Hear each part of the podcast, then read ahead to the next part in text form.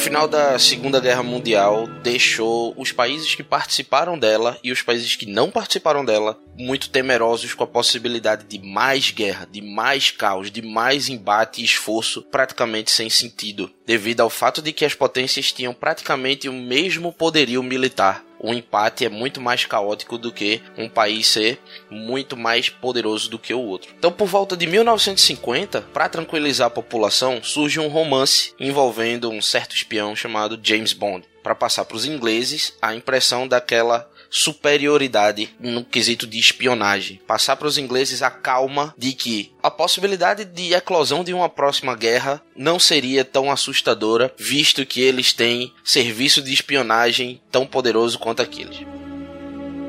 Na Irlanda, costumeiramente com invernos severos, no ano em que o inverno foi ainda mais perigoso do que os demais e que você tinha menos dinheiro do que no normal, a população se viu no escuro, com fome e com medo. O medo do escuro, o medo da fome, o medo de sair de casa e o medo dos barulhos da noite inspirou Bram Stoker a criar o Conde Drácula. Claro que ele teve a base do pro Conde Drácula de contos e novelas anteriores, mas o contexto da Irlanda naquele momento serviu de inspiração, não só para o Conde Drácula, mas também para contos como Lobisomem, como Monstro de Frankenstein. Tudo isso surgiu do medo da situação em que estava sendo vivida naquele momento.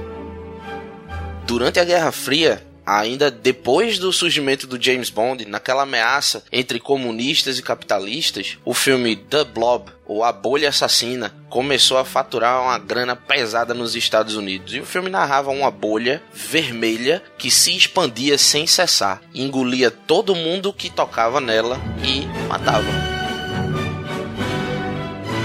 Recentemente, quando a gente tá vivendo num mundo em que o teu inimigo não é aquele cara que quer te matar, mas aquele cara que quer te ajudar de uma forma que você não concorda, o vilão mais icônico dos últimos tempos que a gente tem é o Thanos, que é o cara que quer te ajudar matando metade do universo. Ele é aquele cara que você discorda, não é aquele cara que você quer eliminar, não é aquele cara que quer te prejudicar pelo bel prazer de prejudicar. Isso é um reflexo da nossa sociedade sendo bem escrito de volta pro cinema. O cinema, ele é uma forma de arte como tal, até aqueles que são aqueles filmes que são mais superficiais, eles podem ser ligados a um contexto. Eles narram o contexto em que estão sendo vividos, eles contam uma história, ainda que superficialmente, ainda que debaixo de várias camadas, como o caso do Thanos em Vingadores, ou até mostrando a verdade no e cru na tua frente, como em Tropa de Elite e vários outros exemplos. Dito isso, é certo que o cinema tem sua importância, é certo que o acesso ao cinema deve ser democratizado, mas será que é certo que isso seja um tema de Enem? Não é esse o debate, mas a gente não podia ficar sem questionar isso. Então, Léo, solta a vinheta, vamos começar esse episódio.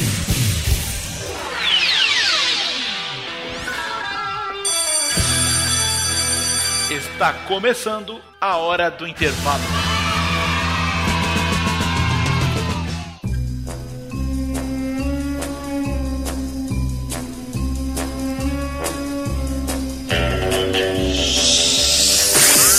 Salve, texugos e texugas de todo o Brasil. Aqui que vos fala mais uma vez é o professor Tiago Trigueiro e dessa vez não conversando com o Rodrigo Rodrigues por questões de problemas de conexão. Mais pra frente ele vai explicar muito melhor para vocês. Olha que tal, terrugos e terrugas. Agora eu estou aqui um pouco lejos de Tiago Trigueiro. Vou falar espanhol com a galera, né, gente? Não vou. Tô um pouquinho longe de, Tiago, de Tiago Trigueiro agora e na verdade, na verdade, na verdade, estamos com probleminhas de conexão. Então, é bem provável que se você estiver ouvindo esse podcast agora, você pare e pense assim, oxe, mas como é que eles não estão conversando? Eles conversam sempre. É porque a gente teve um probleminha de conexão, a gente não está conseguindo se ligar pelo Hangouts, normalmente a gente faz isso. E dada essa problemática da internet nossa, a gente resolveu gravar separadamente. E aí o brilhantismo de Léo do Aerolitos Edições Inteligentes fez com que esse podcast fosse ao ar.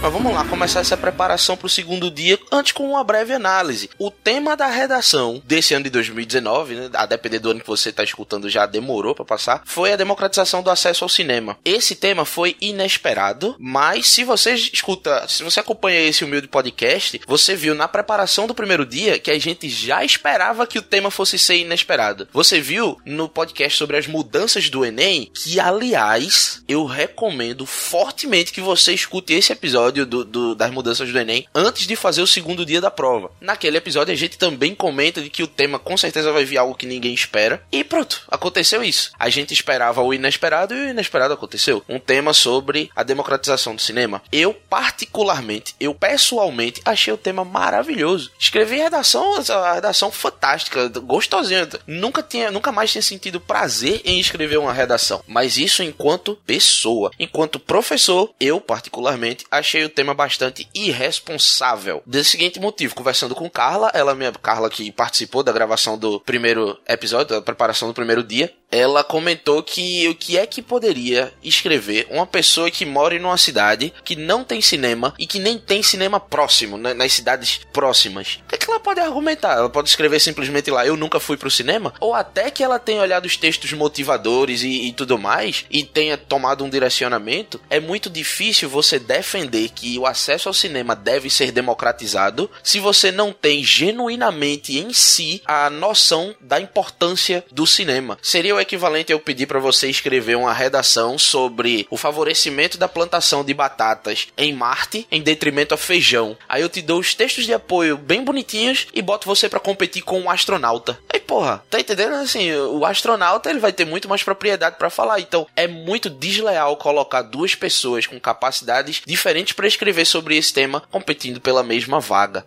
Nem todas as cidades têm cinema, mas algumas cidades, por exemplo, aqui do interior de Pernambuco, tem muitos vestibulandos, muitos candidatos que estão competindo com o pessoal da capital. E aí você está selecionando quem entra na universidade por um critério diferente daquele do edital. No edital, pelo edital, você tem que selecionar aquelas pessoas que sabem discorrer bem sobre o tema, independente de você ter vivência com esse tema ou não. E aí, no caso de, de acesso à democratização do cinema, na minha opinião, quero deixar claro que é uma opinião e que eu posso estar errado ou eu posso estar certo, mas ter discordância ou qualquer coisa nos tons de cinza aí no meio. Mas na minha opinião, fica clara uma vantagem para quem tem mais acesso a cinema frente a quem não tem acesso a cinema. Mas dito isso, segue o baile. Vamos, vamos conversar sobre o que você tem que fazer agora, como tem que ser sua mente para o segundo dia. O primeiro dia foi porrada, né? foi uma pancada para muita gente, para outros nem tanto, mas a gente sentiu uma daquelas coisas que a gente falou no cast sobre as mudanças do Enem. Não é boato de que houve uma equipe selecionando as questões do Enem. Não é boato de que teve uma peneira da galera de Bolsonaro para selecionar quais questões entram na prova e quais vão ser filtradas, né? quais vão, vão, vão levar um, um veto. Resultado é que a prova de humanas teve muito pouco de história do Brasil, acabou tendo muito de, de história de outros lugares, principalmente da Europa. E eu não tô falando isso aqui como uma crítica, apesar de eu particularmente não ter gostado. Eu prefiro não tomar partido disso. Eu prefiro somente jogar com os fatos e interpretar a partir disso. Deixo para você texugo, texuga, juízo de valor. Se você concorda com isso, se você discorda, manda um e-mail pra gente. A gente vai ler nos próximos episódios. A gente lê, mandarem muitos, a gente lê todos, sem problema nenhum. A gente faz até um episódio só de leitura de e-mail e, e comentários. Mas manda um e-mail para m0.net@gmail.com. A gente vai ler tudinho o que você achou sobre essa prova, interpretando, claro. Mas a verdade é que pegou muita gente de surpresa. A gente não esperava uma prova assim. No, no, a gente que eu digo no, no, no, geral. Esperava uma prova diferente, esperava uma prova mais conteudista, mas a gente não esperava uma prova com a quantidade, a proporção tão distante entre as disciplinas. E aí o que que acontece? Teve, teve gente que acabou se beneficiando disso, mas a grande maioria acabou se maleficiando acabou tendo um prejuízo na hora da prova. E isso tá fazendo com que muita gente abaixe a cabeça, muita gente vá triste pro segundo dia. E aí deixa eu te contar que na minha experiência, o normal, o comum é o primeiro dia abalar você de alguma forma. São 90 questões em uma redação. É muito difícil, é muito improvável que uma pessoa vá bem em tudo. Que uma pessoa saia da prova dizendo: Nossa, nada deu errado. São 90 questões em uma redação. Alguma coisa vai dar errado. Agora sim, dá errado para quase todo mundo. Mas nem todo mundo abaixa a cabeça. Vou lhe contar duas histórias. A primeira história é a do filme Náufrago. Náufrago com Tom Hanks. O, filme é simples, ele tá perdido, rola uma queda de avião, e aí ele vai parar numa ilha deserta. Nessa ilha ele fica sozinho. Cinco, seis anos depois, a galera já, dada, já tinha dado ele como morto, ele volta pro continente. E a galera pergunta, como é que você saiu? Ele fala, várias vezes eu tentei construir uma jangada para sair da ilha, e eu nunca tinha sucesso. Eu nunca conseguia passar das ondas grandes, nunca tinha força suficiente para passar das ondas grandes. Passava das ondas pequenas, quando chegava mais a fundo, vinha onda grande e emborcava a jangada. E a única coisa que eu fiz foi sobreviver. Eu continuei sobrevivendo, sobrevivendo, sobrevivendo, sem esperança, sem saber o que ia acontecer no dia seguinte. Até que um dia a maré me mandou uma porta de banheiro químico. E aí ele usou a porta de banheiro químico como uma vela na jangada. E aí na próxima jangada que ele fez com o auxílio daquela porta de banheiro químico, ele conseguiu passar das ondas grandes. E a mensagem que ele deixa para todo mundo é: se você não consegue ver esperança no fim do túnel, sobreviva. Você nunca sabe o que, é que a maré vai mandar para você amanhã. Segunda história que eu quero contar para você, Texuga e Texuga, é a história de uma aluna minha, Maiane. Eu tenho vários alunos que, que geraram boas histórias para serem contadas. A de Maiane eu já mencionei algumas vezes aqui, mas agora eu vou contar um pouco mais a fundo ainda aqui, resumidamente, que ela cabe muito bem para esse momento. Maiane é uma aluna minha que ela tinha, tem ainda, na verdade, severos problemas de autoconfiança. E aí ela foi fazer a prova do primeiro dia dizendo: "Eu não estou pronta, eu não estou preparada, eu não vou passar". Eu fiz ela prometer para mim, olhando no meu olho, que ela ia dar o melhor dela, independente dela achar que consegue ou não. Ela foi para a prova e aí no ônibus voltando para casa, ela me mandou uma mensagem de WhatsApp dizendo que foi uma das últimas a sair da sala só porque tinha prometido, porque a vontade dela era de começar a chorar no meio da prova, abandonar tudo e voltar para casa. Mas como ela tinha prometido a mim dar o melhor dela, ela fez a prova, terminou lá, só quando o tempo tava acabando, ela terminou e, e ok. Durante vários momentos ela falou para mim: "Eu nem vou pro segundo dia. Eu já sei não vou passar, eu fiz uma prova muito mal, minha redação não foi ok, eu não vou passar, eu não vou passar, eu não vou pro segundo dia". Eu falei: "Você vai". E aí ela foi pro segundo dia de novo me prometendo que ia dar o melhor dela. Maiane queria nutrição naquele ano, que não é um curso de nota alta, mas também não é um curso de nota tão baixa. Maiane não é das alunas do, do, dos alunos que mais tem conhecimento acumulado. Ela não é,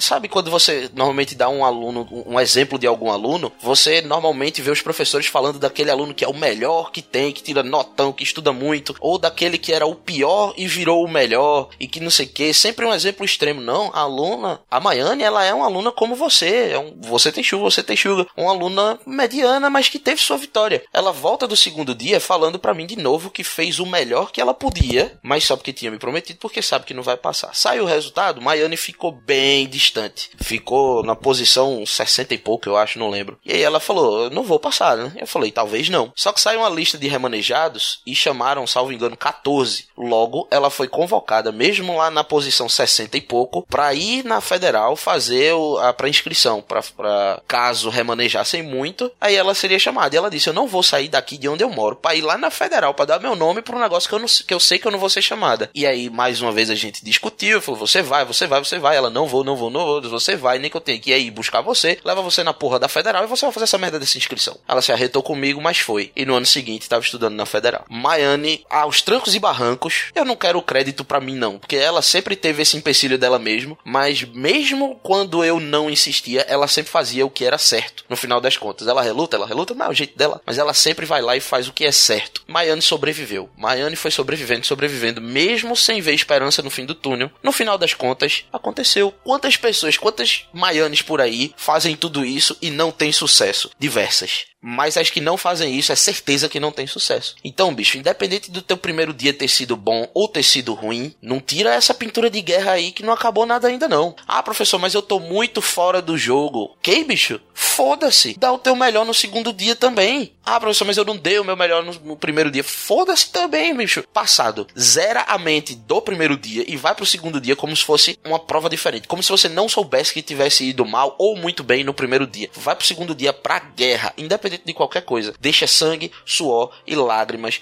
lá no segundo dia também. Estamos combinados? E aí, falando em segundo dia, agora mais especificamente sobre o segundo dia, vamos comentar? Léo, sobe a música aí, por favor.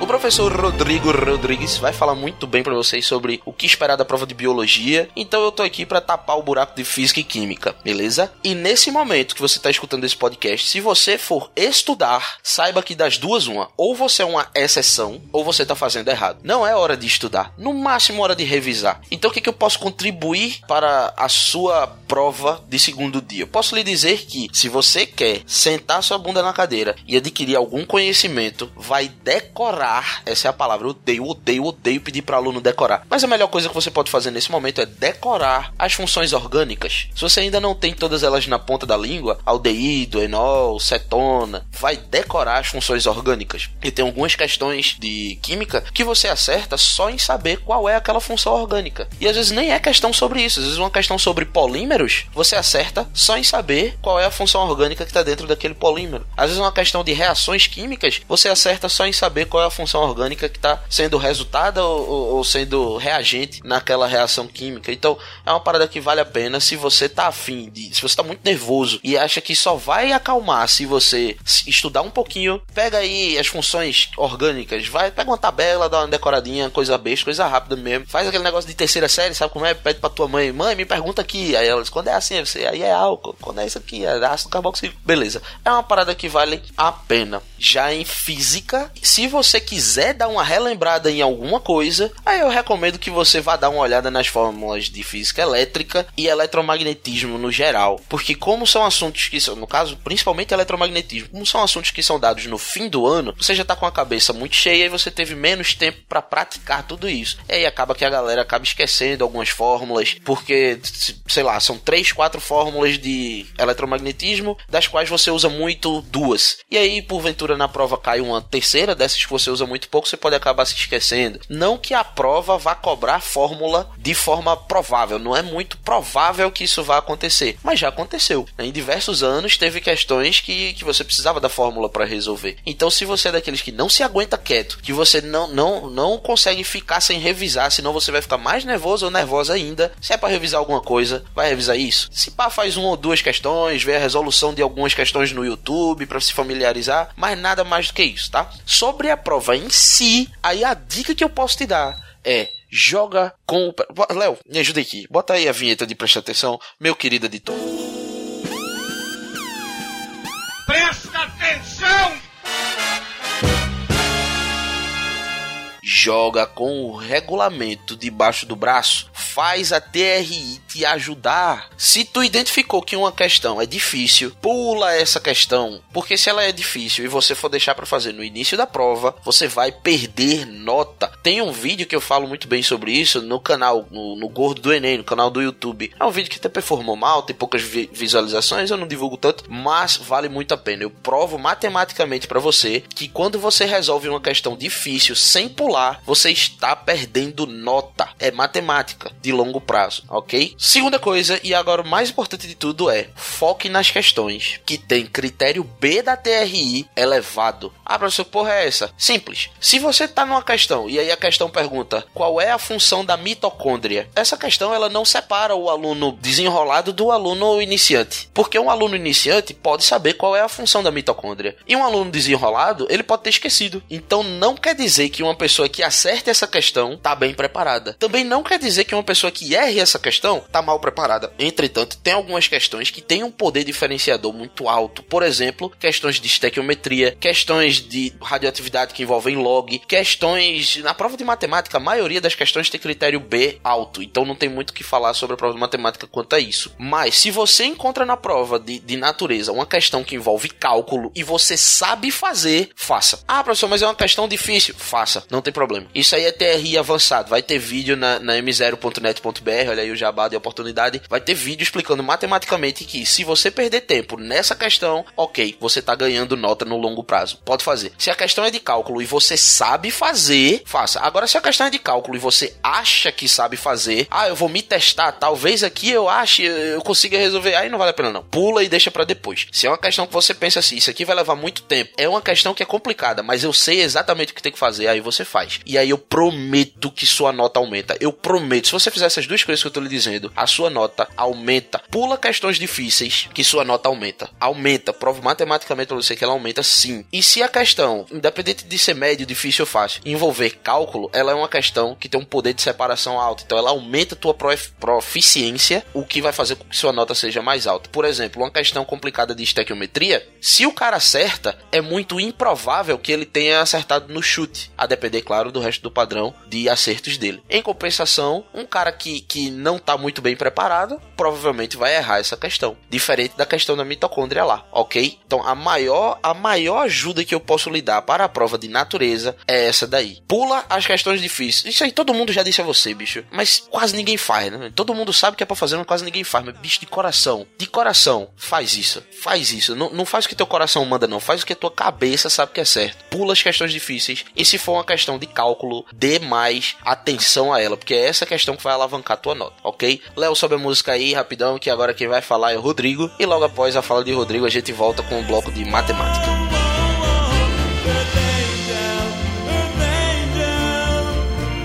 Então, hoje a gente vai estar tá aqui para falar um pouquinho para vocês algumas dicas voltadas a esse segundo dia de prova do Enem, né? Esse segundo dia que envolve as disciplinas de matemática e ciências da natureza e suas tecnologias. São 90 questões, das quais 45 estão destinadas à matemática e 45 estão destinadas à ciência da natureza. E dentro dessas 45 questões que estão destinadas à ciências da natureza, mais ou menos 15, 18 questões, que é a média do Enem aí de 2012 até agora, vão ser destinadas à biologia. Por que, que eu estou falando de biologia? Biologia primordialmente, porque sim, sou um professor de biologia e gosto bastante dessa disciplina.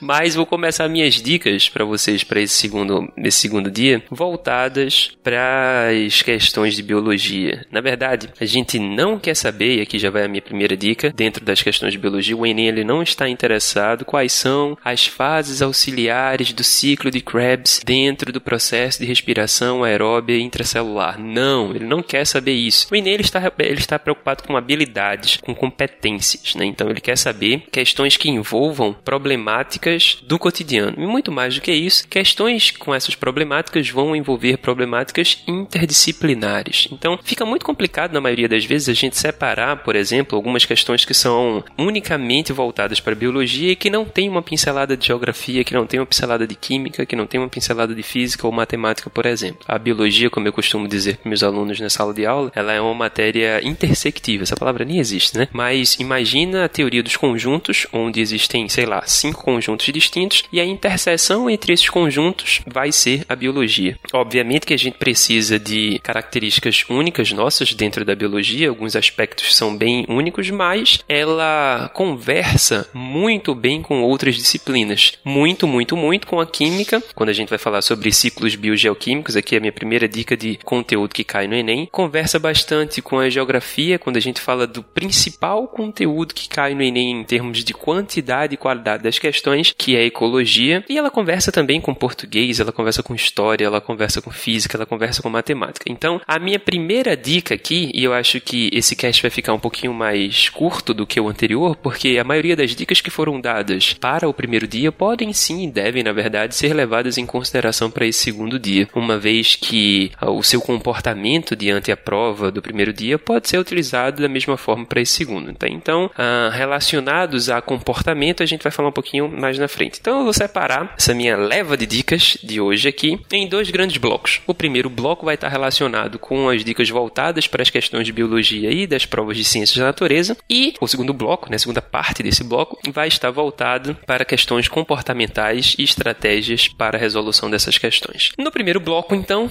a gente já fala dessas possíveis 15 ou 16 questões de biologia que caem dentro das 45 questões de ciências da natureza. E como eu tinha falado no prólogo dessa nossa conversa, o Enem ele está preocupado com a sua habilidade, com a sua competência de interpretação textual. Então, sim, a maioria das vezes a gente precisa de um conteúdo prévio, obviamente, senão não teria sentido a gente se preparar a estudar para o Enem, mas se a gente tem uma base solidificada e a gente consegue, como a professora Carla falou no episódio anterior, e se você não ouviu, abre um parêntese aí, Léo, se você não ouviu o episódio anterior a esse, você perdeu tempo, você moscou, porque a professora professora Carla Dantas, o professor Moisés Barreto, eu e o professor Tiago Trigueiro falamos bastante sobre questões comportamentais nas resoluções das, das questões da prova do Enem. Como a professora Carla disse, então, a gente precisa se preparar mentalmente. Trigueiro falou isso de forma muito perfeita quando ele disse que as questões elas vão lhe desafiar, mas nem todas estão ali para fazer com que você erre. Não, não, não, não. Existem muitas questões que são ditas como questões fáceis. Eu e Tiago, a gente costuma normalmente separar as questões em três grandes níveis. As questões que são difíceis e muito específicas, que quase nunca caem com muita frequência no Enem, as questões que são intermediárias, que você precisa de um background teórico bom, mas que também precisa de uma interpretação de texto boa, e as questões que são ditas como fáceis, que não necessariamente você precisa daquele background teórico consolidado, mas que o seu cotidiano vai fazer com que você desempenhe a resolução dessa questão com proeza, né? Então,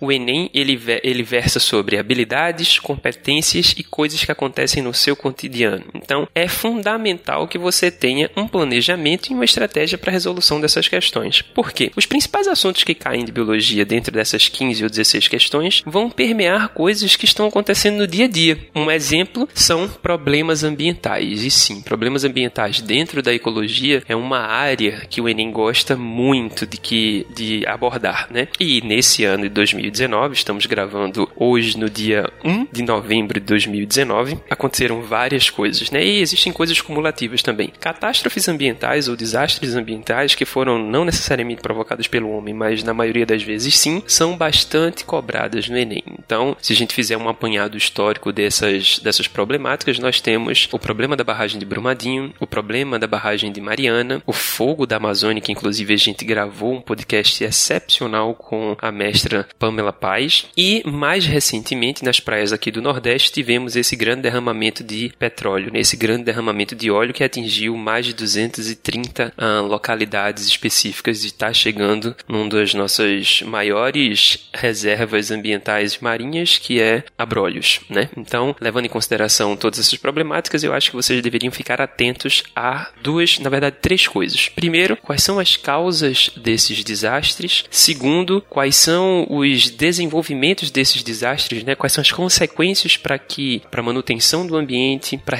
relação entre a vida e o ambiente em si? E terceiro, quais são as consequências ou as possíveis remediações que a gente consegue fazer para sanar esse problema? A gente não está é, respondendo uma redação, mas se você colocar isso na sua cabeça, se você conseguir contar essa história perfeitamente para você, você vai conseguir de fato responder quase todas, se não todas as questões envolvendo essas problemáticas ambientais. Então se atenta aí a essas problemáticas de Brumadinho, Mariana, Amazônia e os olhos das praias, tá? Um segundo ponto importante de dica para a prova de biologia são questões relacionadas a eventos de mudanças climáticas de uma maneira geral, né? A gente está vivendo recentemente uma, uh, um aumento, a gente está vivenciando um aumento gradativo da temperatura global da Terra. Esse aumento gradativo da temperatura global da Terra traz consigo algumas consequências que podem ser sensíveis à nossa existência no nosso tempo ou não. Mas é interessante que a gente saiba que algumas características podem ser levadas em consideração quando nós estamos falando desse processo de aquecimento global ou de mudanças climáticas provocadas pela existência do homem. Né? É interessante, aqui eu vou abrir outro parêntese,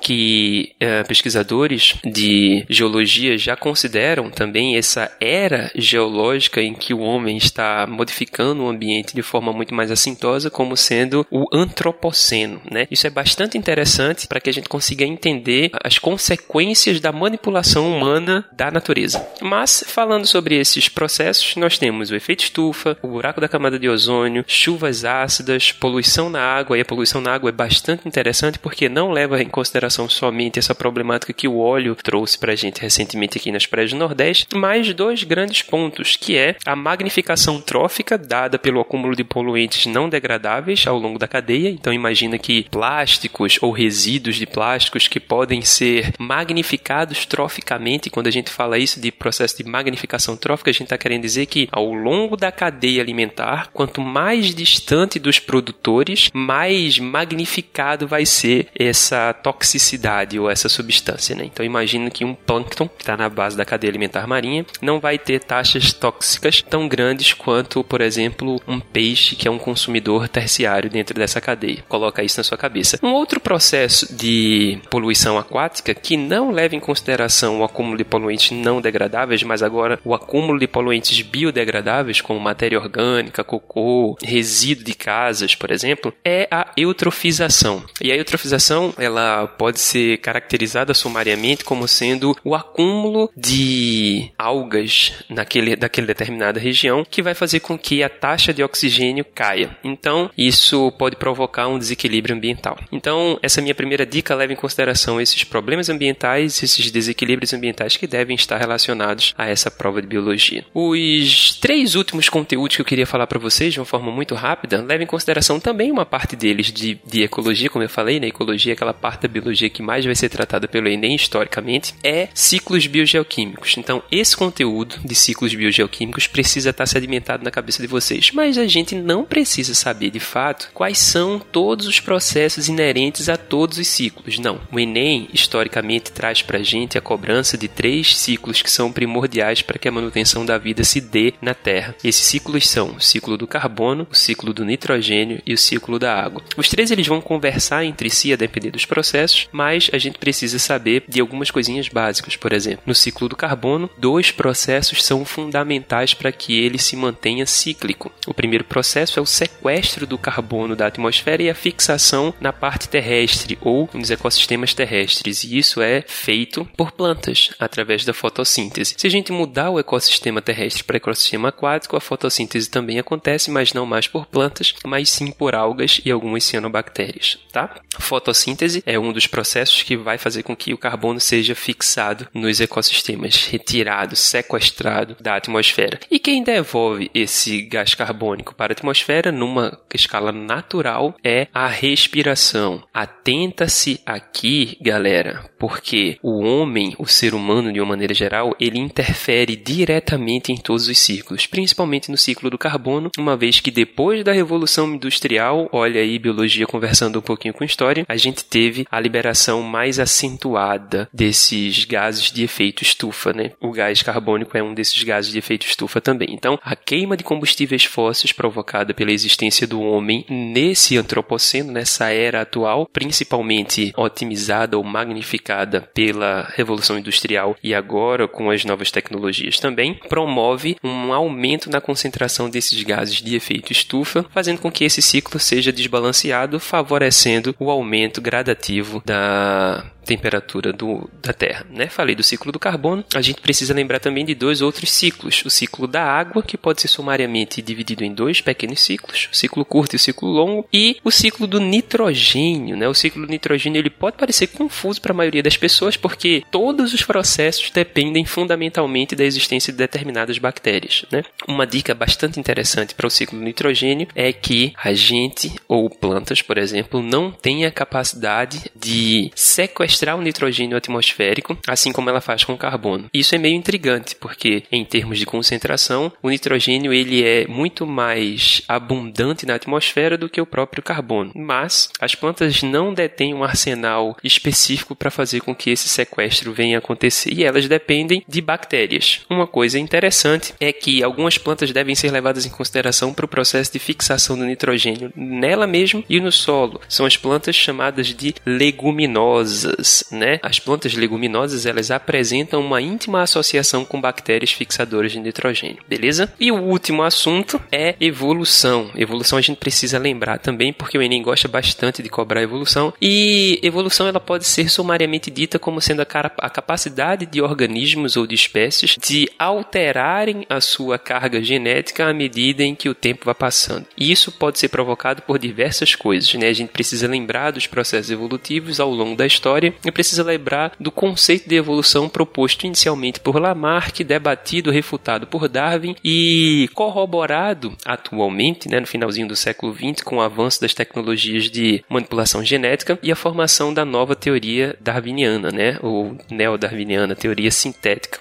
da evolução. Em relação ao conteúdo, as minhas dicas param por aqui nas provas de biologia, porque esses são os conteúdos que a gente precisa estar mais atento. Mas isso não quer dizer que você, ao escutar esse podcast, vai sair correndo e vai estudar a torta e a direita. Não, não, não, não, não. Não se desespere, porque a gente consegue, obviamente, como eu tinha dito no início da minha fala, responder as questões se a gente tiver a mínima capacidade interpretativa textual. Ou seja, se a gente conseguir de fato entender o que, é que a questão está cobrando, a gente vai sim conseguir responder as questões de biologia, porque essa prova do Enem, ela nos nos dá as respostas, na maioria das vezes, nas suas questões.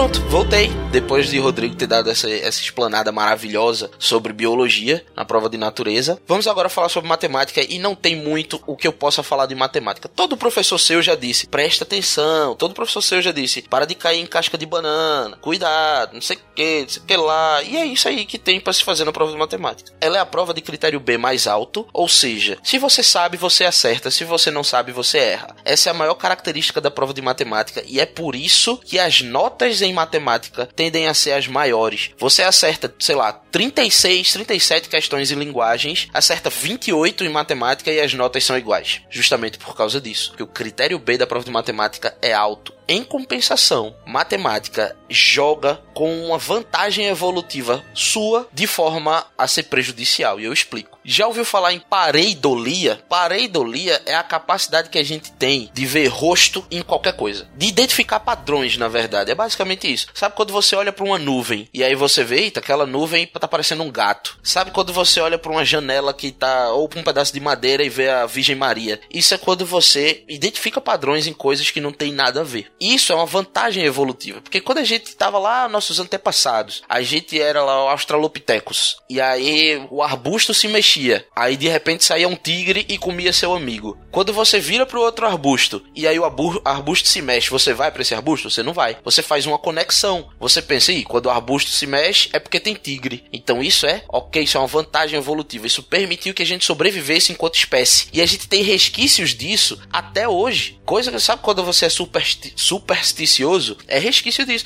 Aquele cara que, ah, quando, quando eu cruzei as pernas, o meu time fez um gol. Então eu vou assistir o resto do jogo todinho de perna cruzada. Porque se eu descruzar vai dar merda aqui. Isso é resquício dessa vantagem evolutiva. Claro que isso é no extremo. Você não precisa ser tão extremo assim, mas isso tá no seu cérebro. Se você é um ser humano, isso tá no seu cérebro. Então, por exemplo, tem uma questão de matemática fácil que eu errei, salvo engano, foi de 2018, que era um triângulo lá, ele te dava duas grandezas desse triângulo perguntava o outro lado. E você resolvia fazendo a tangente. Só que na maioria dos exercícios, você usa seno e cosseno, você usa seno e cosseno, seno e cosseno. E aí depois de fazer vários cálculos e identificar depois do resultado de tantos cálculos, você identifica que vai rolar um triângulo ali, para descobrir o terceiro lado do triângulo, depois de ter feito tanto seno e cosseno, o cérebro ele identifica inconscientemente uma situação familiar. Aí rola aquela parada do arbusto que sai o tigre. Aí rola aquela parada do meu time fez o gol quando eu cruzei a perna. Eu, de tantas as vezes que eu, que eu resolvi questões, epa, triângulo vai resolver com seno. Epa, triângulo vai resolver com seno. Epa, triângulo vai resolver com seno. Na prova do Enem eu vi um triângulo e tinha lá a resposta seno. Aí eu marquei. Só que naquela questão especificamente era com tangente. E aí eu errei a questão fácil, a questão que eu sabia. O problema de matemática maior é você vai errar questões que você sabe fazer. Sabe quando, olha, bicho, por favor, não chegue para mim depois para dizer, ah, professor, prova de matemática, porra, meu irmão, foi um vacilo porque eu, eu errei tantas, mas eu sabia fazer mais três ou quatro, mais cinco. Bicho, isso não é não é bonito de se dizer, porque a prova de matemática ela é feita de propósito para que você erre questões que você sabe fazer. E isso não é casca de banana. Ele não tá te enrolando em momento nenhum. Ele só tá contando com o fato de que você vai ser precipitado, porque você vai confiar na sua experiência. E isso é ok para os outros quatro blocos. Para redação, linguagens, humanas e natureza, você contar com sua experiência é ok, mas na prova de matemática, faça cada questão sem contar com experiência. É cada questão somente com conhecimento prévio, mas fazendo como se fosse a primeira questão daquele assunto que você faz. Então leia até o fim, não suponha nada, porque se você supor alguma coisa, muito provavelmente você vai acabar errando suas 3, 4, 5 questões que você sabia fazer. E aí sua nota vai acabar baixando, certo? Mesmo eu dizendo isso, você ainda vai errar questões que você sabe. E isso não é uma praga, não. Isso eu tô te tranquilizando. É ok, a prova tem 45 questões. É normal que você erre algumas questões que você sabe. Mas vamos diminuir isso? Em vez de 6, vamos baixar para duas, certo? Então o que eu tô te dizendo aqui é, preste atenção, mas de uma forma diferente. No final das contas, não é só preste atenção. No final das contas é calma e ignora a tua experiência, ignora a tua vivência. Não vai querendo adivinhar o que a questão espera de você. Analisa questão por questão. Ah, professor, isso demora muito. Eu sei. Aí você vai ter que jogar com com o tempo, certo? Ganhar tempo na prova de natureza, que é a prova mais rápida dos, dos cinco blocos do Enem. Natureza é a prova mais rápida. Matemática é a mais demorada.